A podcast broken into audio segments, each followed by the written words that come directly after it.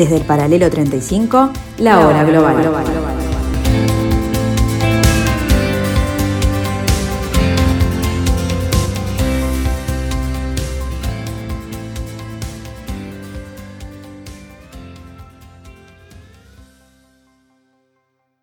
Muy buenas tardes amigos, bienvenidos a este 9 de septiembre del año 2021, bienvenidos a este pedacito de la tarde de Radio Mundo en el 1170 AM de vuestro dial.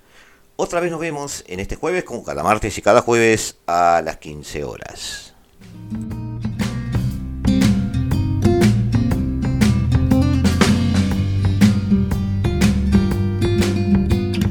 Hoy haremos un raconto de algunos eh, conflictos olvidados, conflictos que han estado presentes hasta hace poco, pero de los cuales no tenemos que perder pista. Conflictos que debemos tener además presentes, porque debido a esta retirada norteamericana de Afganistán, ha cambiado mucho en la geopolítica del cercano oriente, de África y del eh, Indo-Pacífico. Y empezaremos por el Sahel africano Empezaremos por África. Empezaremos por esa franja eh, al sur del Sahara, eh, que ustedes en el mapa básicamente pueden ver en esa especie de gran franja que contiene a Mali, Níger, Nigeria, Chad, Sudán, eh, todos esos países meridianos en la geografía africana, desde Mauritania, Guinea, podemos incluir a Burkina Faso, importante, y podemos también incluir en la ecuación a Etiopía. Ese Sahel africano del cual hemos hablado bastante tiene hoy una realidad complicada. Por donde empezar a ver la caída del régimen libio. Podríamos arrancar desde allí, porque realmente allí hubo un, antes y un después, fue un momento de quiebre, eh, ya que creó en su día una especie de efecto mariposa geopolítico que ha contribuido a alimentar las vulnerabilidades del Sahel. La Libia de Muammar Gaddafi ejerció una influencia directa, sutil, indirecta, visible o no, palpable o no, sobre los países del Sahel. Muchos de esos regímenes fueron apoyados o desestabilizados por la Libia de Gaddafi. Los opositores y movimientos armados de los países del Sahel encontraron a menudo un atento interlocutor en Libia. El fin del régimen, eh, deliberado y organizado en mayor o menor medida, fue determinante para que el Sahel llegara a su situación actual. El reciente fallecimiento del presidente yadiano del Shad, Idris Deby, una suerte de caudillo de la subregión del, Sahel, ha hecho temer una desarticulación en las Fuerzas Armadas del país, que habían ganado fama de temibles y que se habían demostrado eficaces en la guerra contra el shidaísmo. Los observadores siguen de cerca la sucesión y el impacto que ésta pueda tener en la seguridad del Sahel mismo. El Sahel es también un litoral, como su nombre lo indica, el litoral del norte del África, puerta de Europa, litoral del África subsahariana, es la franja de territorio donde el África negra se encuentra con el África árabe. Un encuentro cuya historia está marcada por la diversidad, la movilidad, sobre todo la movilidad, el proselitismo los intercambios y también, sobre todo, el contrabando. El Sahel es un litoral del norte de África y también lo es, por lo tanto, de Europa. Eh, su situación geográfica lo convierte en el espacio geopolítico en el que buscan posicionarse varias potencias y entidades influyentes. Hemos hablado, amigos, en su momento del Sahel mismo. Hemos hecho un análisis de Sudán apoyado en su inserción en la región. Hemos hablado también de cómo el terrorismo eh, islámico y del otro, porque no es el único terrorismo que existe, está echando raíces en, el área. Esto que estamos diciendo nosotros también lo han visto eh, analistas europeos y norteamericanos. Europa y Estados Unidos en su lucha contra el terrorismo y el yihadismo global han estado construyendo y asentando bases militares en todo el Sahel, convencidos de que grupos terroristas como Al-Qaeda, que está allí desde hace tiempo, y el Estado Islámico de Gran Sahara, que también está allí desde hace tiempo, quiere convertir esa Sahel en un nuevo santuario, una nueva base yihadista desde donde preparar nuevos atentados. Estos grupos han hecho eh, una especie de sorpaso a los rebeldes Tuareg y a los Tubú, que planteaban desde hace décadas uno de los principales desafíos geopolíticos de la región. El subsuelo del Sahel es rico en recursos, es rico en recursos hídricos, no nos dejemos engañar, pero también gasísticos y minerales, hierro, uranio, oro. Diversos actores internacionales están por dar rienda suelta a su codicia y acompañar la instalación de estas bases militares con ingentes eh, cadenas de inversión en el área. Ya de políticas de desarrollo que en realidad no existen, las pocas impulsos que se han tenido en ese, en ese terreno por los diversos gobiernos del área, no han conseguido crear una riqueza en estas zonas, que son específicamente rurales. Una paradoja anotada en uno de los informes en los que estamos apoyando es que la política de desarrollo planteada por un antiguo ministro de Burkina Faso, por ejemplo, es que el Estado priorice desde hace décadas la inversión en la agricultura en detrimento de la ganadería. Sin embargo, la economía y el ecosistema sahelianos se estructuran en gran medida en torno a la ganadería, basado prácticamente en tribus nómades que siguen siendo gran parte de la explicación del de, eh, perfil demográfico de la zona. Así pues, este tipo de políticas contrafácticas y, sin, eh, atados, y no atadas a la realidad han tenido eh, consecuencias negativas en la vida de estas comunidades de pastores nómadas, como recién decíamos.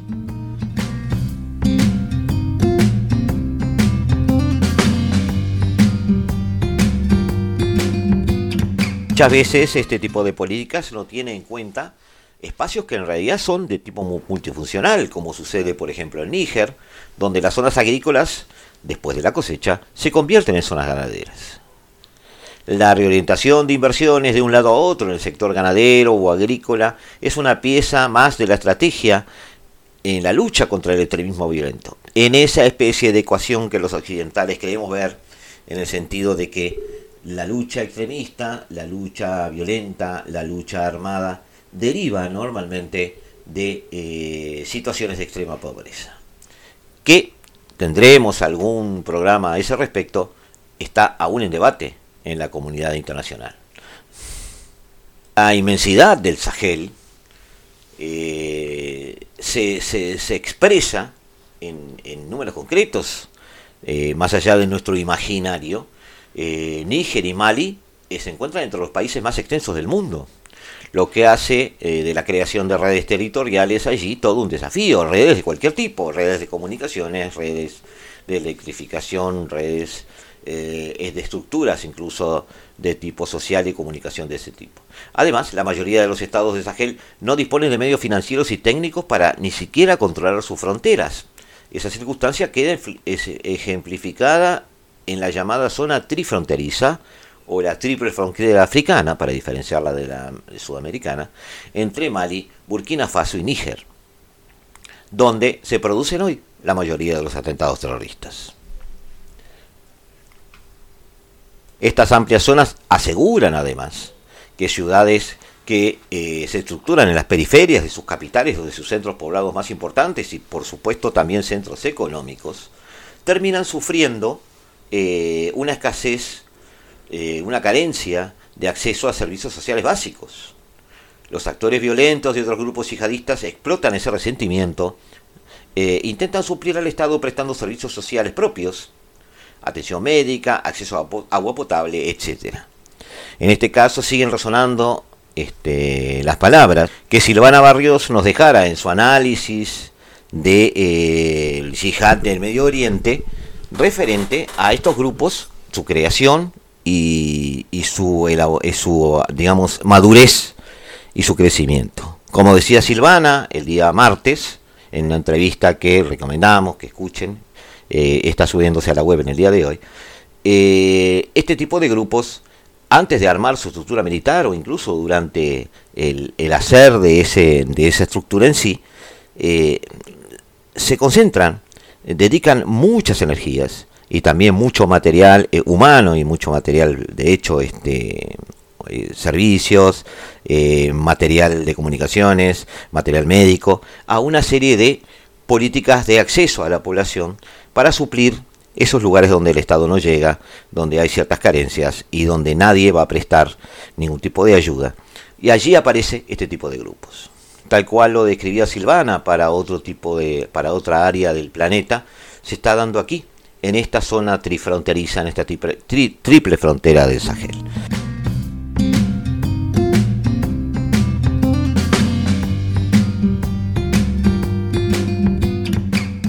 No se puede hablar de Sahel si el, sin el triple desafío al que se enfrenta. Una presión demográfica eh, notoria, una tasa de lateralidad muy alta, políticas demográficas que siguen siendo tímidas debido a las reticencias sociales alimentadas por teorías conspirativas sobre la eugenesia, por ejemplo. Se trata de una zona con una población joven y numerosa. Urgen allí un sistema educativo y oportunidades de empleo que no hay la cuestión de la educación, la formación e inserción laboral de los jóvenes, ha obligado a hablar de su exposición a los cantos de sirena del extremismo violento. En efecto, diversas investigaciones han demostrado que la vulnerabilidad de los jóvenes del Sahel a los llamamientos de actores violentos y otros grupos yihadistas se ve acentuada por la falta de perspectivas de futuro. Un segundo desafío que se agrega a esta falta de perspectivas sociales y profesionales es que el Sahel se ha convertido en una ruta de tránsito hacia Europa y el Mediterráneo. La historia se repite. Por el Sahel pasaron en su día rutas, eh, rutas de caravanas y hoy se ha convertido en la nueva vía de escape para los jóvenes africanos que desean emigrar a Europa. Esta novedosa situación ha empujado, ha empujado a algunos países del Sahel a hacer las veces de baluarte en la gestión este, europea de las migraciones. Han firmado acuerdos denostados por la opinión pública y han promovido una legislación que podría conducir a una especie de retención de los migrantes eh, sobre el terreno. Sin embargo, como ya hicimos o ya dijimos en un programa referente a los mitos que nos plantea África, hay que recordar que la migración africana a Europa representa únicamente el 3% de todos los flujos migratorios africanos. Ahí debemos rebatir ese prejuicio o concepto que tenemos al respecto. La mayor parte de los africanos, recuerden amigos, migran dentro de su propio continente, habiéndose observado un alto nivel de movilidad en África Occidental. El tercer desafío que enfrenta esta área y, que influye en, este, en, los anteriores y que además este, tiene que ver con el futuro es el cambio climático. Diversas investigaciones demuestran un aumento de las precipitaciones en algunos lugares y la escasez de recursos hídricos en otros. Estas condiciones climáticas provocan inundaciones que empujan a diversas poblaciones a abandonar su entorno de vida habitual. Además, obligan a poblaciones nómadas y a los pastores a desplazarse distancias muy largas y a veces a romper las reglas de la transhumancia. Pese a que existen cañadas y corredores transhumantes consensuados a menudo entre países colindantes. Los analistas advierten que la relación directa que a veces se establece entre el calentamiento global, el agotamiento de los recursos y el incremento de la violencia no proporciona un marco adecuado para formular las respuestas correspondientes. Los países de la región árida al sur del desierto del Sahara, este Sahel de que estamos hablando, han sido recientemente escenario de una escalada de violencia. Para quienes siguen en la profundidad lo que sucede en estos estados, el reciente derramamiento de sangre en Burkina Faso, Mali y Níger, orquestado por elementos vinculados al Daesh, también conocido como ISIS, no fue una sorpresa. El 18 de agosto una emboscada de militantes de Burkina Faso dejó más de 80 muertos, mientras que el 21 de agosto una emboscada a soldados de Mali dejó 17 muertos, mientras que el mismo día un ataque a campesinos en Níger provocó 19 bajas civiles. Mali además ha tenido dos golpes de Estado en un año, pero ¿qué impulsa esta violencia? Según los expertos, los principales impulsores son las reivindicaciones profundamente arraigadas, alimentadas por oportunidades económicas y un desarrollo desigual, así como problemas de gobernanza. La nación de Mozambique, por ejemplo, en el sur de África, ha ardido desde 2017, desde 2017 debido a una insurgencia armada en la provincia de Cabo Delgado. En una entrevista con la agencia, eh, la agencia Anadolu eh, africana, eh, una lista este, de seguridad residente en Uganda dijo que la suma de mal gobierno, codicia y egoísmo de quienes alguna vez estuvieron en el poder la violencia en curso, eh, tiene la violencia en curso en África Occidental, sobre todo en África Occidental, y ha dejado a la población sin opción, excepto la de aferrarse a cualquiera que se oponga al gobierno. Un experto citó la falta de inversión en educación durante más de cuatro décadas, que dejó especialmente a los jóvenes sin capacidades. lo que los llevó no solo a ser desempleados, sino también no aptos para ser empleados en la creciente industria minera y gasífera de la provincia. Aún así, se ha hecho poco para abordar las cuestiones fundamentales. Los jóvenes se quedan mirando a los forasteros de otros lugares dentro y fuera del país, beneficiándose del desarrollo de estos proyectos de minería y gas. Esto crea un gran descontento. A ellos no les corresponde nada. La población está resentida contra los gobiernos debido a que no muestran la capacidad de brindar vías económicas y sociales a los ciudadanos. En junio del 2020, la ex potencia colonial de Francia lanzó una coalición de aliados de África Occidental y Europa para luchar contra los militantes en la región de Sahel, de Sahel, perdón, con la esperanza de que una mayor cooperación política y de las fuerzas especiales impulsaran un esfuerzo militar para suprimir la violencia.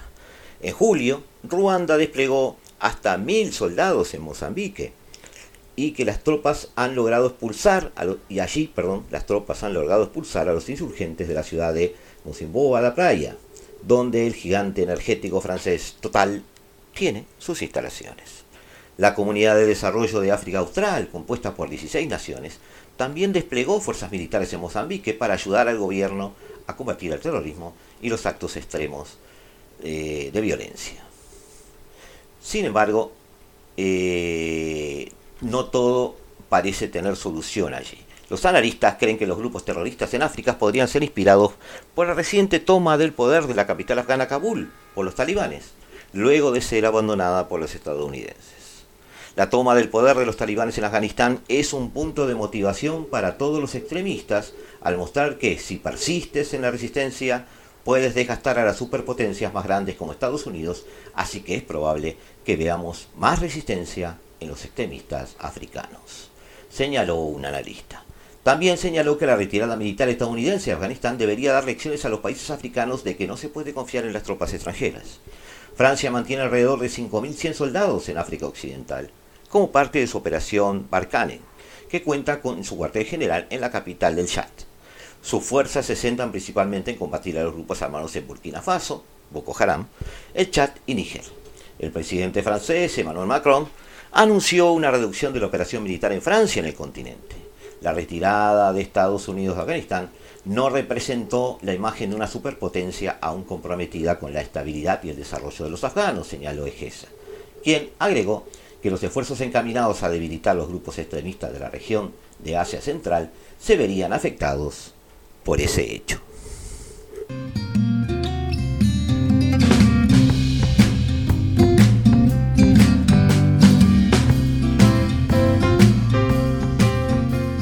Vemos amigos en unos instantes aquí en la hora global, aquí en Radio Mundo.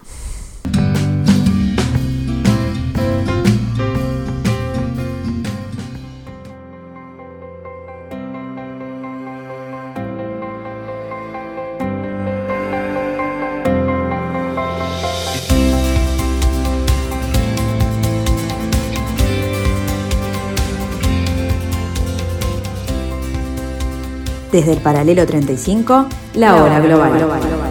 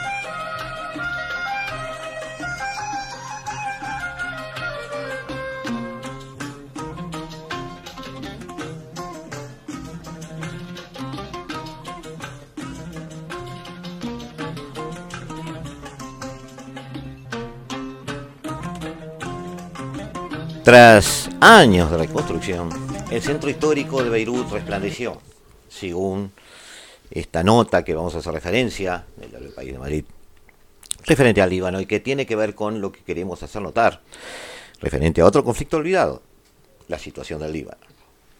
La famosa torre del reloj del distrito de Solidar recuperó su brillo original. El cuadrado de Nepche, donde se levanta, volvió a florecer y reverdecer. El nuevo paseo de la bahía de Zaituna exhibía el poderío de los jeques de los Emiratos que amarraban allí sus extraordinarios yates. La tradicional costanera beirutana, la Corniche, se llenaba de familias en el momento que caía el sol para recibir la brisa fresca del Mediterráneo. Había pasado casi un cuarto de siglo del fin de la guerra civil, de 1975 a 1990, y el Líbano parecía haber curado sus heridas y recuperado el esplendor de cuando se llamaba el París del Medio Oriente.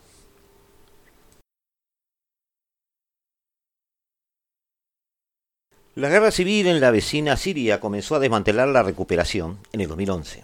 Un millón de refugiados pesó demasiado en la economía libanesa. El sur del país todavía seguía castigado por las guerras del partido militarizado chiita, Hezbollah, con los israelíes. El mismo grupo terrorista se entrometía en nombre de Irán en la contienda siria y los pueblos sureños viven desde entonces del funeral en funeral. Luego vino la crisis política que dejó el país sin gobierno formal por años. Estallaron las protestas populares, la gente reclamó por la crisis económica, se impuso un corralito financiero, la gente reclamó por la crisis económica nuevamente. La gota final fue la terrible explosión del puerto de Beirut el 4 de agosto del 2020, que devastó una buena parte de la ciudad y dejó 200 muertos. A partir de ese momento comenzó el colapso generalizado con una crisis del gobierno energético que llevó a una escasez de agua.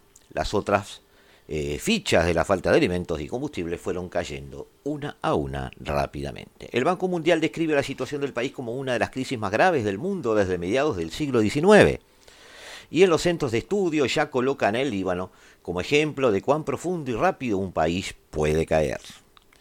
La escritora y traductora Lina Mouser lo relató de esta manera en el diario libanés L'Orient Today. Nunca pensé que viviría para ver el fin del mundo. Por eso es exactamente lo que estamos viviendo hoy en el Líbano, el fin de toda una forma de vida. Leo los titulares sobre nosotros y son una lista de hechos y cifras. La sociedad está al borde de la implosión total. La moneda, amigos, perdió más del 90% de su valor desde 2019. Se calcula que el 78% de la población vive en la pobreza. Hay una grave escasez de combustible y gas. Los alimentos aumentaron un 500% en un año el salario mínimo está por debajo de los 50 dólares. La crisis económica, como sucede en Oriente Medio siempre, desató una pugna geopolítica. Tras el quite de subsidio a los combustibles y el aumento del precio en la gasolina de un 66%, se buscaron soluciones en el exterior.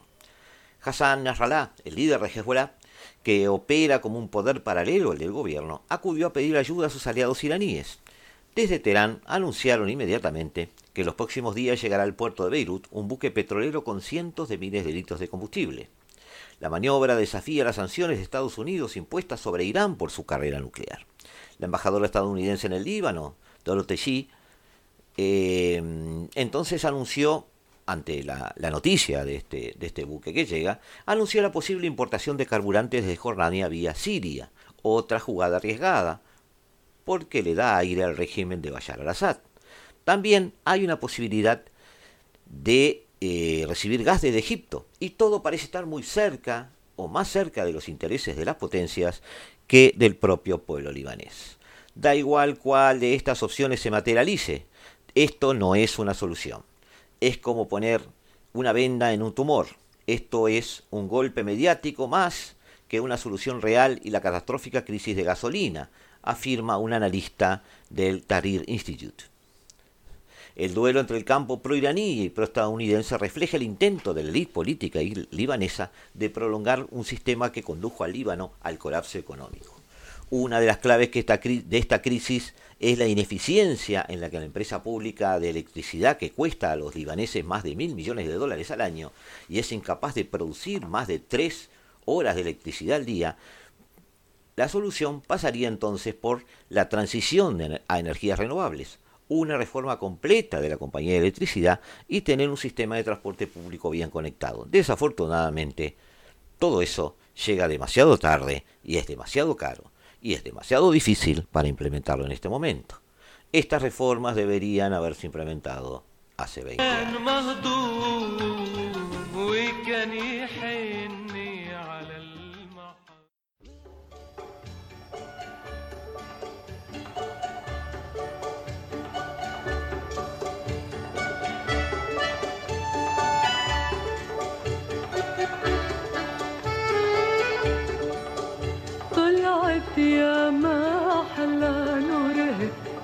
شمس الشموس.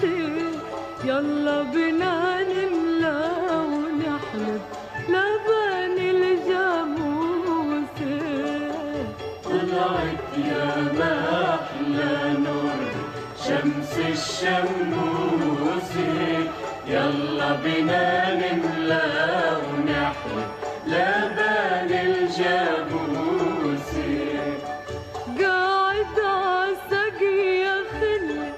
Beirut, tal cual la conocíamos, eh, ha desaparecido. Incluso durante la guerra civil del 75 al 90, la ciudad gozaba de cierto aire bohemio. Había bombardeos, pero también glamour, un entusiasmo por la vida, pero ahora las zonas de vida nocturna están en su mayoría cerradas y oscuras. Durante la guerra eh, había un alto el fuego que permitía un cierto descanso, aunque fuera fugaz. Pero en un mundo que funciona con combustibles fósiles, que además, eh, digamos, ¿qué vida es posible cuando ni siquiera se puede tener electricidad, cuando no hay coches, cuando tampoco hay gas para cocinar, tampoco hay internet y, por supuesto tampoco hay agua potable? No hay descanso para ese tipo de guerra económica, describen algunos analistas. La clase media, que todavía cuenta con algunos recursos, to- tomó el mismo camino que transitó durante la guerra, irse a vivir al exterior. ¿A dónde? El punto más cercano es el de Chipre. Eh, la Ancarna, la, sí, sí, la, la- Larnaca, perdón, leí está a 25 minutos de avión. Eh, en los 80 hay que recordar que se instalaron en la isla más de 100.000 familias libanesas. Ahora no hay cifras exactas, pero se calcula que llegaron unos 60.000 libaneses en los últimos meses.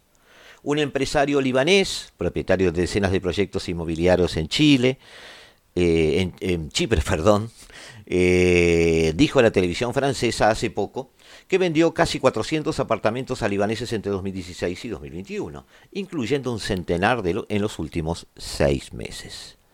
La isla es miembro de la Unión Europea y ofrece residencia permanente para un determinado nivel de inversión en bienes raíces, explicó. Claro que todo esto es para lo que pudieron sostener sus ahorros porque el 65% de la clase media libanesa, unos 3.25 millones de personas, cayeron en la pobreza. Los libaneses se sentían orgullosos de su resiliencia. Decían que podían sobrevivir a todo.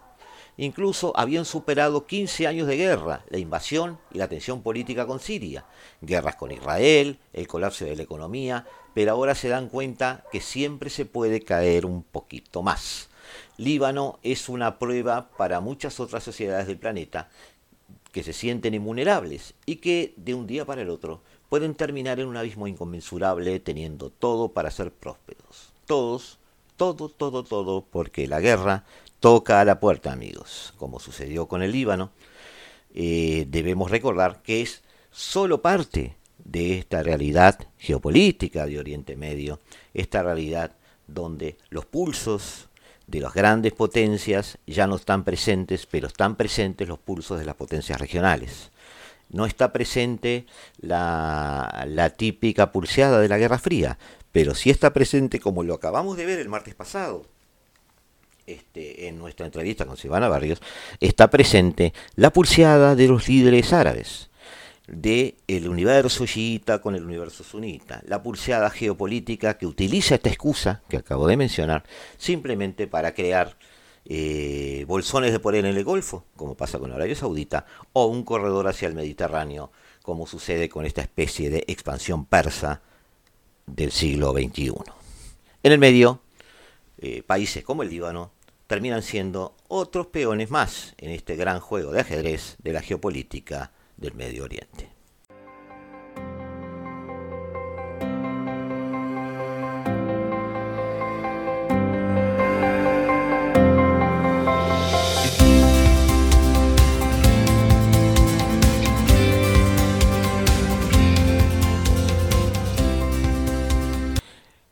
En unos minutos nos volvemos a ver amigos aquí en la hora global, pero antes reiterarles que eh, vamos a referirnos a algunos aspectos que se están viendo en el horizonte y la semana que viene vamos a tener una multitud de invitados porque vamos a ir partiendo un poco los programas en pedazos, atendiéndolos a todos, las pasos en Argentina, un análisis del retiro de Angela Merkel, eh, un nuevo análisis sobre la nueva geopolítica eh, del, centro asiático después de, el tema Afganistán, muchos temas de ese tipo, el análisis de eh, la pulseada terrorista entre Al Qaeda e ISIS, ahora presente en ese, en ese universo terrorista. Bueno, todo eso lo vamos a ver ya este, la semana que viene. Vamos a analizar también a raíz de las pasos argentinas.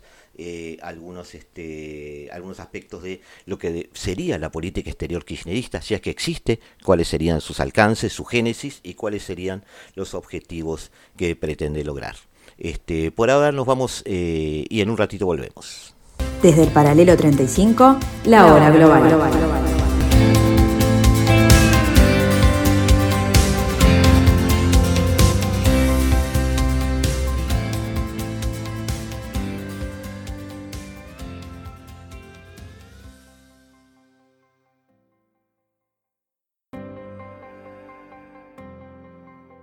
Amigos, le vamos a dedicar ahora algunos minutos. Yo pensaba hablar un poco del tema turco, pero la verdad es que eh, se va a hacer bastante largo y vamos a tener que dedicar un programa entero para eso. Eh, vamos a hablar ahora sobre eh, dos visiones contrapuestas sobre la posible presencia futura en, en Medio Oriente de Estados Unidos. Uno de ellos, un artículo de mm, Real Instituto Elcano que se llama El repliegue de Occidente firmado por Andrés Ortega, que hallamos muy interesante, que dice lo siguiente, George Bush, Bush el joven para muchos de nosotros, llegó a la Casa Blanca en enero del 2001 sobre una plataforma en la que primaba un cierto aislacionismo, basado en el momento unipolar que vivía Estados Unidos.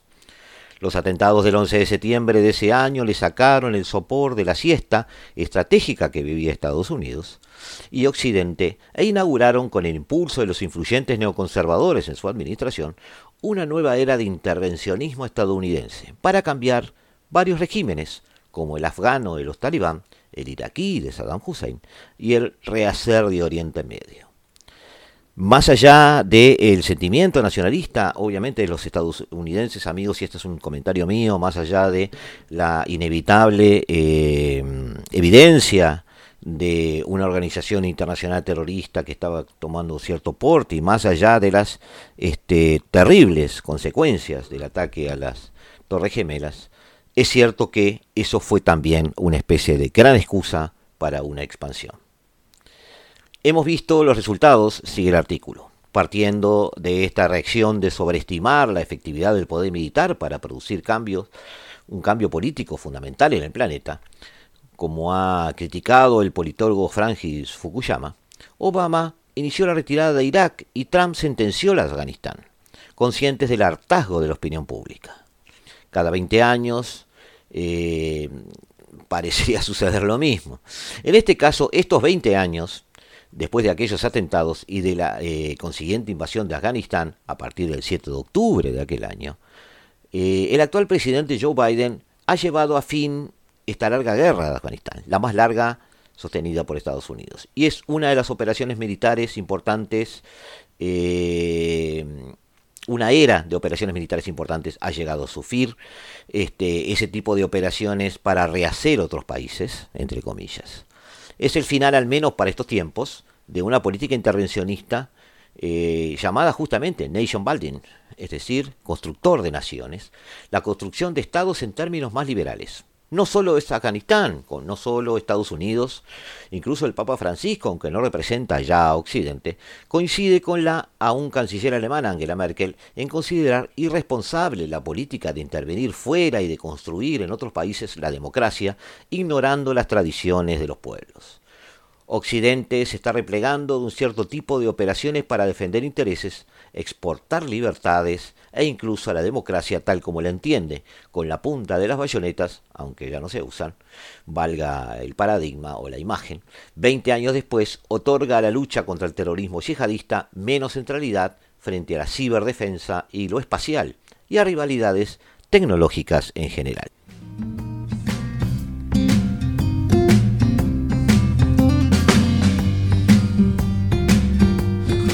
Estados Unidos, además de eh, salir de Afganistán, está reduciendo aún más la presencia en Irak, donde provocó eh, tantas olas indeseadas para empezar el desarrollo del Daesh y del Estado Islámico, por ejemplo. Estados Unidos pactó en julio el fin de las operaciones militares allí para centrarse en la formación y la logística de las fuerzas iraquíes. Ya Trump había retirado la mayor parte de las fuerzas estadounidenses de Somalia. También Francia está en retirada de Mali y en general del Sahel. En junio pasado, Emmanuel Macron ya había declarado que las fuerzas francesas en el Sahel no permanecerían allí eternamente. Llegaron en el 2013, ¿no? De momento se reorganizarán, como indicaba The Economist. No son retiradas desde el éxito, sino desde el fracaso. Por, por no hablar de Yemen o de Libia, ¿habrá un síndrome de Afganistán como lo hubo de Vietnam, pero esta vez con carácter occidental y no meramente estadounidense?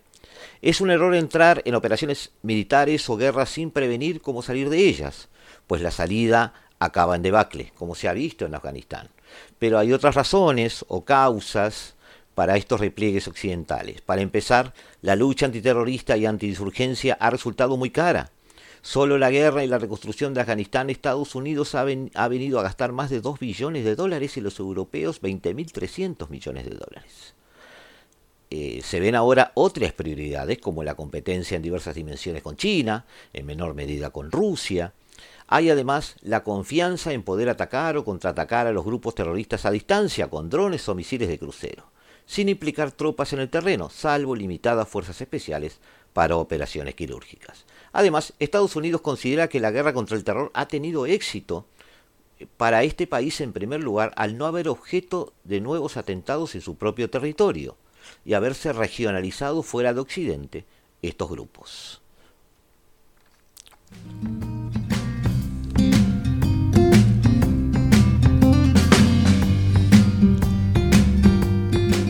Entonces, debemos ver eh, a qué le llamamos éxito.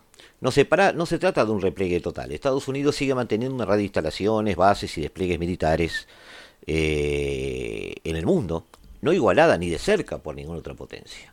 Pero repliegue puede afectar el orden mundial. Estados Unidos es muy a menudo un factor de equilibrio, aunque otras veces de desequilibrio. Tiende a pensar eh, mejor su política exterior, tiene que pensar mejor su política exterior, no solo desde, desde su polarización política interna. La OTAN, por su parte, tiene que reflexionar con más realismo su futuro, más aún cuando vive una crisis de confianza de muchos responsables europeos en Washington, primero con Trump y ahora con la forma en que ha tomado la retirada de Afganistán, más que por la importancia de este país en sí, que tantos imperios ha enterrado. Su primera gran operación en aplicación del artículo 5 de defensa colectiva de su tratado fundacional se ha saldado con un fracaso tras la decisión unilateral de Estados Unidos. Ha sido una derrota política y social antes que militar. La OTAN había encontrado eh, una nueva razón de ser en Afganistán, eh, mientras resucitaba la, tradición, la tradicional frente a las habilidades de la Rusia de Putin.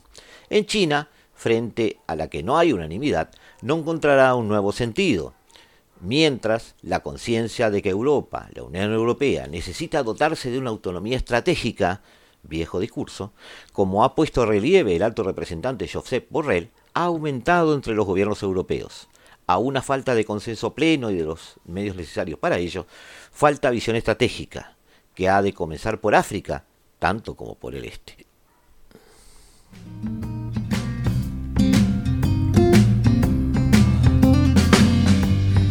Por otro lado, por otro, por otro lado, amigos, otro informe de Jesús Núñez Vilaverde eh, ve el otro lado de la de la moneda no ve a Estados Unidos marcharse totalmente de Oriente Medio. Todo indica que hoy mismo, en el marco de la reunión entre Joe Biden y el primer ministro iraquí, Mustafa al-Kamini, se anunciará el acuerdo para que las tropas de combate estadounidenses abandonen ese país antes de final de año. Esto fue dicho el 26 de julio del año 2021. Si a eso se une el bajo perfil adoptado en los conflictos como de Libia y Siria, el anuncio realizado por el propio Biden el 14 de abril, confirmando todo el tema Afganistán, y la falta de enmienda de los, de, los desatinos de su antecesor en Sahara Occidental y en Palestina, cabría concluir que Estados Unidos está decididamente en rumbo de salida, pero de permanencia a su vez objetiva en la región. ¿Cómo? Bueno, es cada vez más obvio que China está dispuesta a desafiar la hegemonía estadounidense a escala planetaria. También es cada vez más obvio la firme voluntad de mantener ese liderazgo y la limitación de fuerzas, incluso para un gigante como Estados Unidos. Estados Unidos se va a replegar. Ha sufrido una herida profunda en Afganistán. Es cierto que ha reducido la presencia militar en varias zonas del planeta, incluyendo en Europa, integrada, integrada, en la Alianza Atlántica, y que, como se ha visto en su primera gira exterior, Biden se afana en buscar apoyos tanto en el G7 como en la OTAN, como en la Unión Europea. También es cierto que los apoyos no han abundado. A eso se une el hecho de que, a pesar de que todos los planes energéticos que buscan superar el modelo actual basado en hidrocarburos fósiles, al menos en las dos próximas décadas, el mundo seguirá dependiendo fundamentalmente del petróleo y el gas. Esto tiene que ver con el discurso de Biden, tiene que ver con su credibilidad. Biden entonces parece perder a todas las bandas, luego de su gira en busca de consensos a través del planeta. En esencia, tener el control de los territorios, de los cuales se está retirando, donde están al menos las dos terceras partes de las reservas mundiales de los productos de petróleo y gas, eh, es tener el control, decía, de esos territorios, costas y aguas, aunque Estados Unidos ya no necesite los hidrocarburos allí localizados tras haberse convertido en el primer productor mundial, por ejemplo, es un activo geoestratégico de primera magnitud, ante el resto de los países que siguen necesitando aprovisionarse de ellos. Y para mantener esa posición necesita seguir patrullando esas tierras y esos mares. No es menor la importancia que tiene ese conjunto de países como importadores de equipo, material y armamento estadounidense. Por ejemplo, Arabia Saudita y Egipto destacan claramente por encima de los demás, pero muy pocos son los países de la región que no cuentan con acuerdos de cooperación en materia de defensa con Estados Unidos y con sistemas fabricados por sus empresas y en el marco de una competencia cada vez más agresiva que le lleva a venderles los sistemas más sofisticados por temor a que haya otros vendedores que se desadelanten. Aunque ese comportamiento incrementa el riesgo de provocar choques vecinales, Washington no está dispuesto a quedarse atrás. Por otra parte, el terrorismo yihadista sigue activo en la zona. Ya vimos lo que ha quedado después del ascenso de los talibanes. En esta eh, ingente retirada les vuelvo a recordar amigos que tendremos un programa especial sobre eh, la pulseada entre Al Qaeda y el Daesh, el ISIS. Pero lo cierto es que estos grupos están continúan golpeando no solo contra objetivos locales, sino también contra intereses estadounidenses en la región, mientras siguen alimentando su ensoñación de castigar a Washington en su propio suelo. Y aunque no fuera cierto, una retirada completa sería presentada por estos grupos, lo ha sido de hecho, como una victoria militar frente al más poderoso ejército del mundo, convirtiéndolo en un extraordinario banderín de enganche para sumar más adeptos. De ahí que Estados Unidos procure compensar el efecto negativo de la salida de Afganistán o Irak, vamos a sumar Irak ahora antes de fin de año, con un discurso que pretende convencer a propios y extraños de que los mil soldados que dejaran en, eh, en, Afganistán, por ejemplo, junto a otros 900 con los que cuenta en Siria, y el número todavía por definir que siguen en Irak, serán suficientes para mantener el pulso con unos grupos que, en última instancia, sueñan con derribar a los gobiernos locales. Me parece que es un discurso un poco este, engañoso. En definitiva, con el añadido de un considerable número de bases navales y aéreas, centros de mando, medios de inteligencia y unidades de operaciones especiales desplegadas en diferentes escenarios, Estados Unidos no se va a desentender de sus intereses en el mundo árabe musulmán.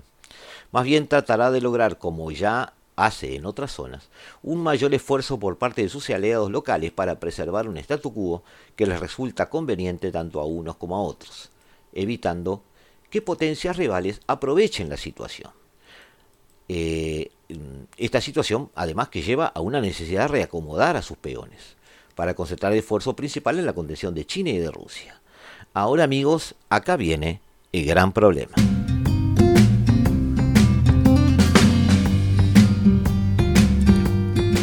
¿Cuáles son o cuáles serían o ¿Cuáles podrían ser esos peones que Estados Unidos necesita de alguna manera disciplinar para poder contener a Rusia y a China en aquellos lugares de los que no se quiere retirar? ¿Estamos hablando de Oriente Medio estrictamente? Bueno, sería Arabia Saudita, en una presentación ante la sociedad norteamericana por parte de Joe Biden como una especie de Estado que no respeta los derechos humanos y posiblemente un Estado con el que se quiere dejar de tener algún tipo de este, inconveniente, de, ayuda o de alianza. Sería Emiratos Árabes Unidos en la misma situación, que además han fomentado la guerra en Yemen. ¿Quiénes serían los que estarían de acuerdo con Estados Unidos para poder contener a sus adversarios. Bueno, quizás ha llegado el momento de darnos cuenta de que las cosas se han hecho muy mal desde el punto de vista occidental y no solo se han abandonado algunos territorios por guerras perdidas, sino que además al retirarse se han dejado un montón no ya de nuevos enemigos, sino quizás de algo peor que eso. Estados secundarios, ex aliados de Estados Unidos, que hoy solo enarbolan la palabra desilusión.